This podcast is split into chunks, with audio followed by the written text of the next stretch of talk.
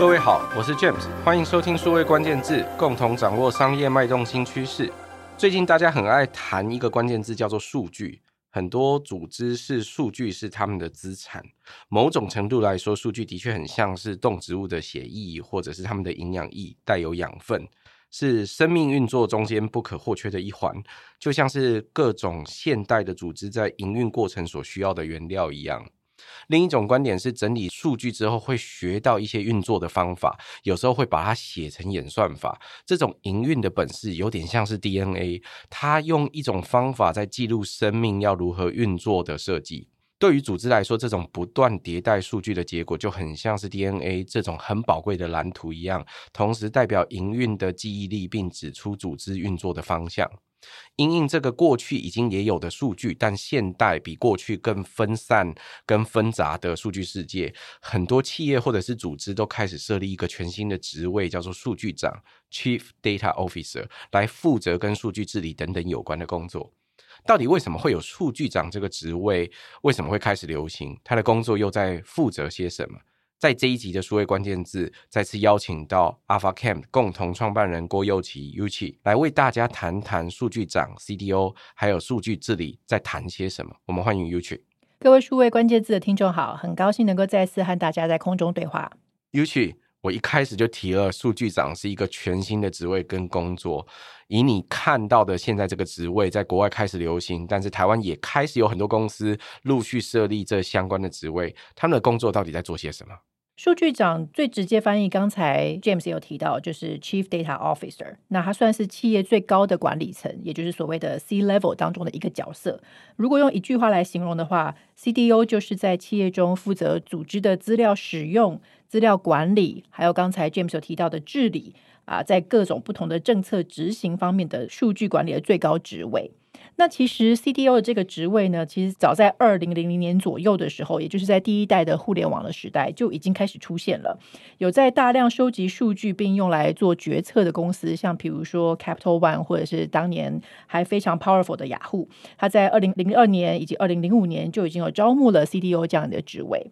在最近几十年，透过了各种产品服务的数位化啦，企业收集到的数据量还有重要性都越来越高的时候，现在我们才会观察到越来越多的企业，甚至在台湾已经开始在找寻或者是建立 CDO 这样的角色。Uchi 刚刚提到两千年那段历史，大概不是很意外。现在的朋友，如果是二零二三年回过去看一九九五年到两千年互联网刚开始流行的那个年代，谈网际网络这个应用，第一代所有出来的大型公司，包含现在还存在的公司，比如说亚马逊或雅虎这样子的公司，他们其实本质上都是一个技术驱动起家的公司。那技术驱动起家去收集非常多的数据，以至于需要这个职位，大概不太令人意外。这是呃传统我们会想是技术驱动型纯 IT 起家开始的公司，譬如说亚马逊开始做可能是一个纯电商公司，它后来越做越大，当然它有分化成很多不一样的服务或者是职位，也更加复杂。可是对于很多更传统的公司来说，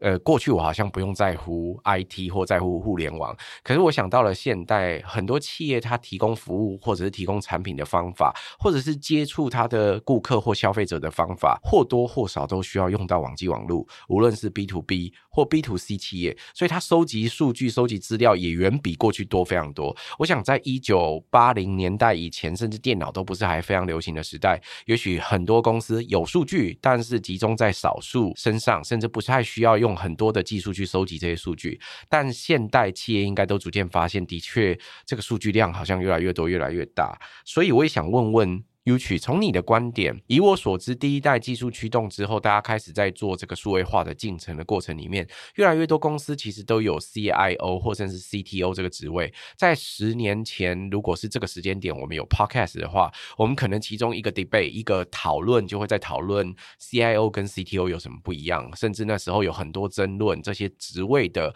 一些角色或者是可能性。现在在谈 CDO 这件事，谈 data，谈数据长。呃，以我所知，很多数据长不也都是 CIO 或 CTO 他工作其中的一部分吗？为什么要特别独立出这个角色？对，没错。其实，如果要能够去管理、收集、储存资料，以及对于它的品质跟保护方面都有一个很好的管理的话，CDO 的工作其实有一大部分会是要去处理基本的 IT 跟技术的问题。那过去的话，或者是现在，我们甚至会看到，在台湾还是蛮多的企业，它的数据是由 IT 部门或者 MIS 这样来管理的。那一般我的观察的话，会看到说，其实有分成两种状况。一般的中小企业的话，它的数据散落在各种不同的部门，我们可以说它是很独立。比如说，行销跟业务有自己的客户资料，有它的销售状况；研发有自己的产品的研发数据；生产有它的材料、它的 inventory、它的这个啊、呃、成本这样子。有些企业呢，在没有把数据成立成为一个统一部门的时候，它的部门之间的资料不互通。那另外一种情况呢，就是数据通常是由 IT 部门或是技术部门统一负责，他们的管理跟应用的话，就很容易像刚才 James 提到的，会透过他们的 CIO 或者是 CTO 来管理。那我们刚刚讨论到说，那为什么需要另外再拉出来有另外一个 C level 的 CDO 这样子一个来做管理呢？其实这取决于企业本身如何评估或是如何期待数据成为它的核心策略之一。这样子，如果认为数据是一个重要的一个未来成长驱动的一个重要能力的话呢，啊、，CDO 本身的专注点跟积极的解锁它的价值，就变成是一个最重要的一个目标。所以，我们通常会来形容说，CDO 的日常工作是监督资料的收集、储存。还有管理，但是它最核心的存在目的，就是在这个 day to day 的 operation 之外呢，它其实最大的关注点是要能够去解锁数据带来的价值。透过去解锁，我们说这个 unlocking，透过解锁的话，能够让数据成为企业长久的一个成长的动能。因为很多时候企业的成长，我们可以说是 product driven growth。我有一个新的产品，我有新的渠道，我有新的业务，我有新的客户这样子。但是数据本身也是现在企业不断在思考，我如何让它成为我的竞争优势。那为了要能够让数据能够扮演这样的价值，还要能够适当的治理跟符合法规的啊要求，这就是让企业开始去思考，我需要另外一个啊高层的管理者来关注这样的议题。那要完成这些事情的话，除了我们刚刚提到需要有一些基本的 IT 跟技术的能力之外，还要很多需要整个去推动的，比如说我们怎么去监控资料的品质跟安全性。我们怎么去建立企业的数据能力，包含了思维以及文化。因为我们刚刚讲，如果这个数据本身是一个企业的竞争优势的时候，你的思维、组织里面的所谓的 data literacy，大家有没有能力去取得或者是运用资料啊？大家能不能够透过资料去做决定？所谓这个 data driven 的这个文化，这个就是一个 CDO 很大的考量点。再来就是如何将数据导入公司的策略规划里面，不管是短期的怎么样让产品能够更好的成长，或者是中期、长期的这样。这个组织能力的建立当中。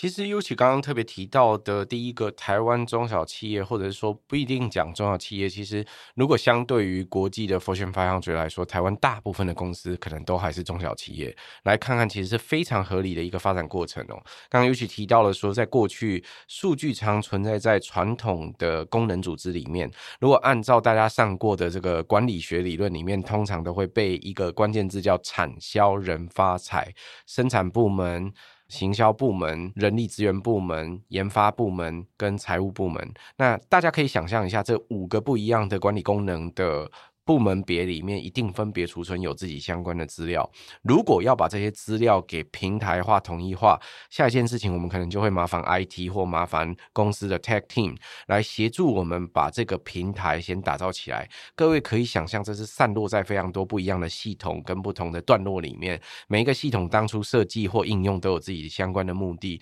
在无论数位化进程早期或晚期，可能陆续更新的这个过程都有不一样的处境。那事实上，这还牵涉到。到这些资料的颗粒度啊，或者是服务程度，或者是每一个部门营运的习惯等等，我想这是数位化早期必经的历程。那很多公司也逐渐的开始统一，会用越来越少的工具，无论他用云，或者是自己的私有云，或者是其他的方法，把这些工具给统一起来。可统一起来之后，刚刚 U 去建议，或者是特别提醒大家要考虑另外一件事，就是那这一个所谓真的开始应用数据，你的脑袋里面要去想你的。数据团队或者是要负责数据管理的这个人，他的真正核心的存在目的到底是什么？第一个提到了一个，其实相对好懂，但又没有那么好懂字，叫解锁数据的价值。我们都知道数据可能有价值，而且如果你适当的使用，会有这个价值。为什么需要解锁？就表示它原来可能被锁住了，根本大家没有发现，原来答案就这么简单的一些推论。可是你必须要能够展开，确定你现在要用什么方式去看这数据，成本跟效益要如何去评估，然后数据可能可以在不同的功能别部门之间如何流动跟应用。我想这个。是在不同公司的时间点的时候都要去考虑的问题。那更进一步，你要怎么透过你原本的资料，或者是甚至这些数据，去累积你长期的竞争优势？那长期的竞争优势是，例如我们现在很看到很多大型的公司，他们不管用营业秘密，用其他各种方式去经营开发者社群也好，或经营很多不同的演算法的社群也好，或经营设计的团队也好，事实上他们都会累积了大量不同的数据，怎么样帮？帮助企业变成它真正长期竞争的优势，然后还有适当的管理需求等等。那要完成这件事情，除了刚刚说的这核心目的之外，另外还有一个问题要去思考，就是它跟 IT 技术问题不太一样的地方。怎么样确保你的资料的品质跟安全性都能够持续的经营？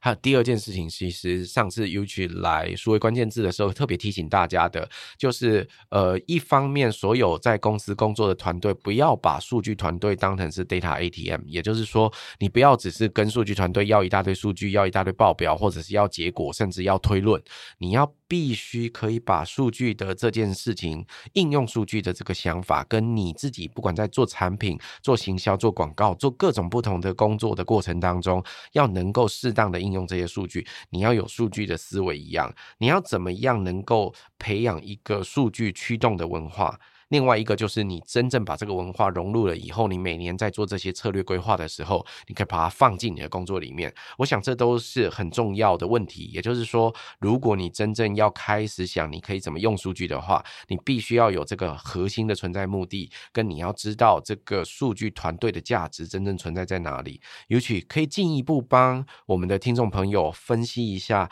那到底数据专家跟所谓的 CIO 或 CTO 在公司里面的职位或角色扮演上会有什么不同吗？对，所以刚刚有 James 有提到说，像 CTO 来讲的话，我们以 CTO 先为一个例子，在一个技术长的角色，他可能需要着重的是他的技术策略，还有他的一个 infra，他的基础的设施是不是能够支援业务的成长跟需求？比如说瞬间流量需要到了什么样的程度的时候，我的技术环境能不能够配合，能不能够支撑这样子一个啊、未来的个业务的 scale？那么 CTO 要专注的是，刚刚 James 讲过很多次数据的策略性应用这个地方。当我们在思考说，我有哪一些客户，我有哪些订单资料的时候，CTO 通常会要想的是，我要怎么透过不同的分析，做哪一些的实验，建构怎么样的资料模型，最终能够去提升营收。所以，我们刚刚讲所谓的解锁这个地方，必然是你的资料这个资产都一直在公司里面，但是你需要透过了分析、实验、模型，以及和产品端或者是组织里面不同的部门去做一些相互的运作，才能够去真正将营收实践。那刚刚也有提到说，如果是要看这个、嗯，我们的投入跟风险的管理来讲的话，啊，比如说啊，资料本身的啊稳定度跟安全性够不够？如果完全是从技术的角度来。思考的时候，可能要确保的是我有多少的运算的能力，我能够让这个 pipeline 能够及时的或是稳定的进来。但是在啊、数据长的思维里面的话，他要思考的是啊、在我有哪一些的使用场景，我怎么样的投入或者是投资，我要有多少的这样子一个，我一定要非常的及时吗？还是我只需要一个半 real time 的就能够满足现在资要能够带给我的啊、价值？因为有的时候你要全啊、real time 的时候，你所需要花费的这样。子一个啊设备以及这个运算能力的话，可能是高过于现在企业能够 afford 起的这样的一个投入，这样子。很多企业在运作的时候，其实在考虑你的这个整个技术架构的可行性的时候，需要有很多不同的伙伴来一起支持哦。因为大家如果通常想到企业如何去运作这些数位的或者是呃技术的架构的时候，多半都是思考你自己提供的相关的服务可以怎么样去接触你的消费者的那一端。大家如果现在正在听我们的 podcast，你可能是透过某一个播放平台去订阅数位时代的这一个频道。然后就会听到数位关键字的这一个节目，这是我们实现的方法之一。那我们也必须要跟很多的播放平台合作，可在这中间会牵涉到一件事情是，譬如说我要把这个档案放在哪里，我需要谁来帮我做 hosting。所以在前几集的数位关键字，我们其实特别谈过 podcast 的市场，也谈过 podcast 实现的可能性。那你就会发现说，哦，原来这背后其实也有一些技术的变化，或者是甚至那他看数据的方法也会不太一样。这刚讲的是 podcast。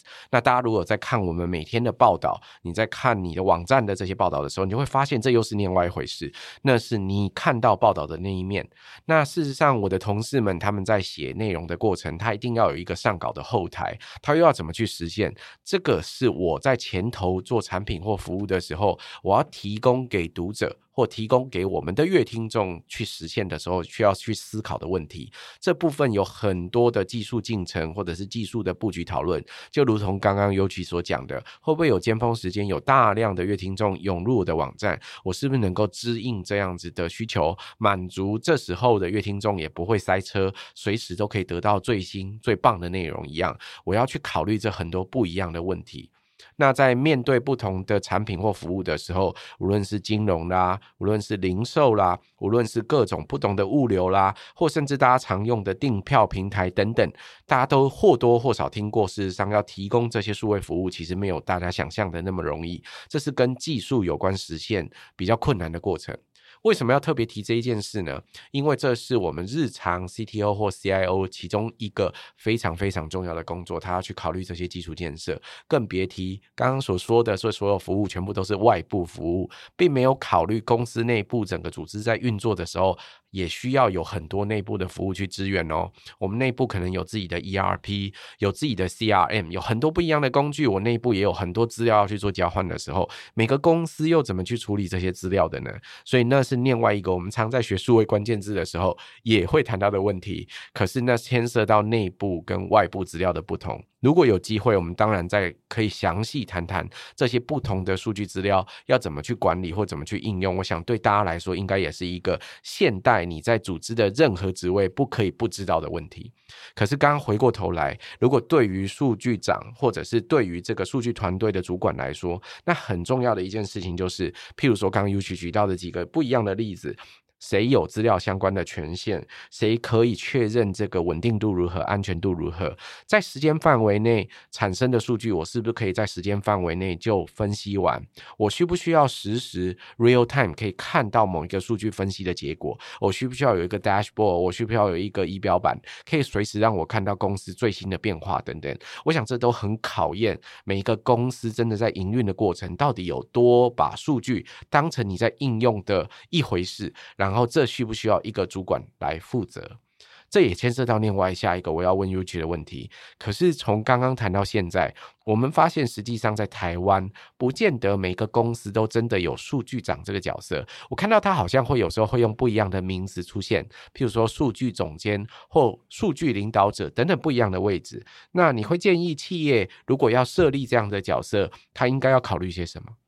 嗯，我觉得对于组织来说，人才啊角色的设立，其实反映的都是一个企业对于这个啊职能的一种投资这样子。那其实，在数据这个地方的话，我们常常会看到是起心动念开始会思考，我需不需要有个 data team，我需不需要一个 data engineer，我应该从哪个角色开始？那刚刚 James 问的问题的话，比较像是什么时候或者是什么阶段，我适合去思考要设立到 CDO 这样一个角色，我要到了一个 C level 的一个数据长来去做更高层次的考量。那其实 AlphaCam 过去的话，啊、我们一直以来在做技术人才的培育。那其实刚刚有提到说，从互联网的开时代，或者是啊、上一个十年是在一个 mobile 的一个时代，我们观察到，当时候大家很多在讲的是哦，软体改变世界。所以当时候我们在做技术人才来培养的时候，蛮多都是专注在啊、软体工程师、网页开发这样的一个技术人才。我们也看到了很多的啊、公司会把这个当做是一个刚性能力的招募跟投资，所以技术长或者是一个开发团队，这个在台湾的企业里面已经算是一个很常见的一个标配，这样子。那么我们最近这几年观察到，呃，资料驱动的成长开始变成是一个核心竞争力上面的不一样。所以有差异性的情况之下呢，啊、我们听到了，不管是在数据分析方面，或是刚刚讲到了数据工程，我如何思考我的资料架构，这些都让 AlphaCam 开始关注到啊、数据这个领域值得另外拉出来，变成是一个专研的一个议题。所以我们在和很很多的社群或者是在企业里面的话，有观察到一些呃，什么时候可以开始要思考 CDO 这个角色这样子。那我现在分享几个我们看到的呃。因素会触发这样的需求。好了，呃，首先最常见的话，当然就是当你的公司的数数据量增长非常迅速啊、你的资产量变大的时候，传统的管理方法变得不够用或是不适用的时候，可能就会需要一个够高层次的管理者或者是专家来建立这样的一个策略，来监控它的质量啊，保护它的安全这样子。所以这是第一个，当你的数据量变得很大的时候，你在啊、近期有个很大的成长。另外一个的话，其实就是在一个资料治理的一个角度，这个我们有机会的时候可以可以再更深的来详谈。不过在资料治理方面的话，其实过去很多是透过资安长来去做一个啊、maintain 维护，去满足了这个法规的要求，那它就比较侧重在一个安全面方面。但是如果我们要去思考说，哎，我如何透过了啊？遵循法规，又可以积极去思考如何去应用，比如说金融业啊，或是医疗业这种比较高度管制的行业里面的时候，如何去治理，或者是如何去运用你的资料，这个是非常需要透过从安全性以外的一个数据视角来去思考的。那另外一个有一个情境的话，就是如果你的企业里面所谓资料孤岛的问题很严重的时候。这个也适合去思考是否需要有一个 CDO 来打破这样子一个 silo。我们刚刚前面讲有蛮多的产销人发财，各自都会累积自己的数据量啊。如果我们发现有非常多的部门，或者是有不同的部门有大量的孤立的资料来源或是平台的时候，那你可能就需要一个 CDO 来去做这样的整合跟协调。最后的话，其实就是刚才 James 有提到蛮多的，呃，整体的数据文化的提升，啊、组织的能力的话呢，如果你希望能够透过数据来去驱动你的策略转型，你不是只是某一个产品就能够去让你跳跃到下一个啊、成长的目标的时候，你需要能够更大的啊、数据导向的专案，需要能够提供员工的数据素养，那你就可能需要有一个啊、CDO 来领导这样的一个专案跟改变。Uchi 刚刚提醒跟大家谈到很多不同的公司共同面对的问题，都是现代组织常见的状态。通常现代组织在运作的过程由外而内，就是你平常面对你的客户的时候，会先开始做很多数位化的进程。譬如说，我是不是要打造一个网页啦？我要不要做一个 APP 啦？我要不要 API 可以跟别人串接相关的资料等等？这大概是过去十年很多公司一直在烦恼的问题。这烦恼的问题的这过程包。包含营运过程的这些改变，到最后而内就是内部的流程，可能都要数位化的进程的时候，它就会越来越不一样。这整个关键字现在有一个比较大的包装，叫做数位转型。所以我想大家听到这个词都不太意外。那其实它根本最后会跟数位营运有关。所以事实上呢，无论你是什么样的产业，我们在不同的产业，无论你是实体还是全虚拟，你都会逐渐碰到越来越多公司，越来越多组织。甚至政府，他们都面临了一个问题，就是你得数位化营运的这个过程。所以，我想很多公司都是这样一样的，在做这个过程里面，逐渐发现，像刚刚 u c 提到的，数据量变大了。数据听起来好像是个资产，所以听起来还不错，是个好事。所以数据量变大了，好像是个好事。可是别忘了，这跟如果你把一大堆资料收集进来，但是放在仓库里，你都没有在用它一样，它最后很有可能只是个垃圾，它真的没有太大的用途。所以数据量变大，大概是所有公司为什么会考虑是不是要一个数据部门，甚至要一个数据长来负责管理这些数据的问题。我想这是最开始、最开始会有的问题。很多公司不止产销人发财，可能还会碰到，甚至有不同的 BU、不同的事业群等等不一样的问题，所以可能每个事业群都有自己的产销人发财，还有不同事业群，甚至完全不一样的事业体。这些事业体之间，可能有的又在不一样的产业，所以要怎么样适当的可以运用彼此的资料，甚至交换彼此资料，而且是在你的客户都同意的情况下，我想这都会是很大的问题。那就别提到再下一点是我们刚刚说的这个所谓客户也。也同意的情况下，也就是说，你要符合各个国家对于不管是资料的需求，或者是相关法规的一些规范，都要能够遵从或遵守了。所以，为什么其实的确现在很多数据的应用或者是讨论，通常第一个一定会由资安长来看的这个问题。可是，就如同我们刚刚提到的，数据团队甚至数据长存在的那个核心关键目的是什么？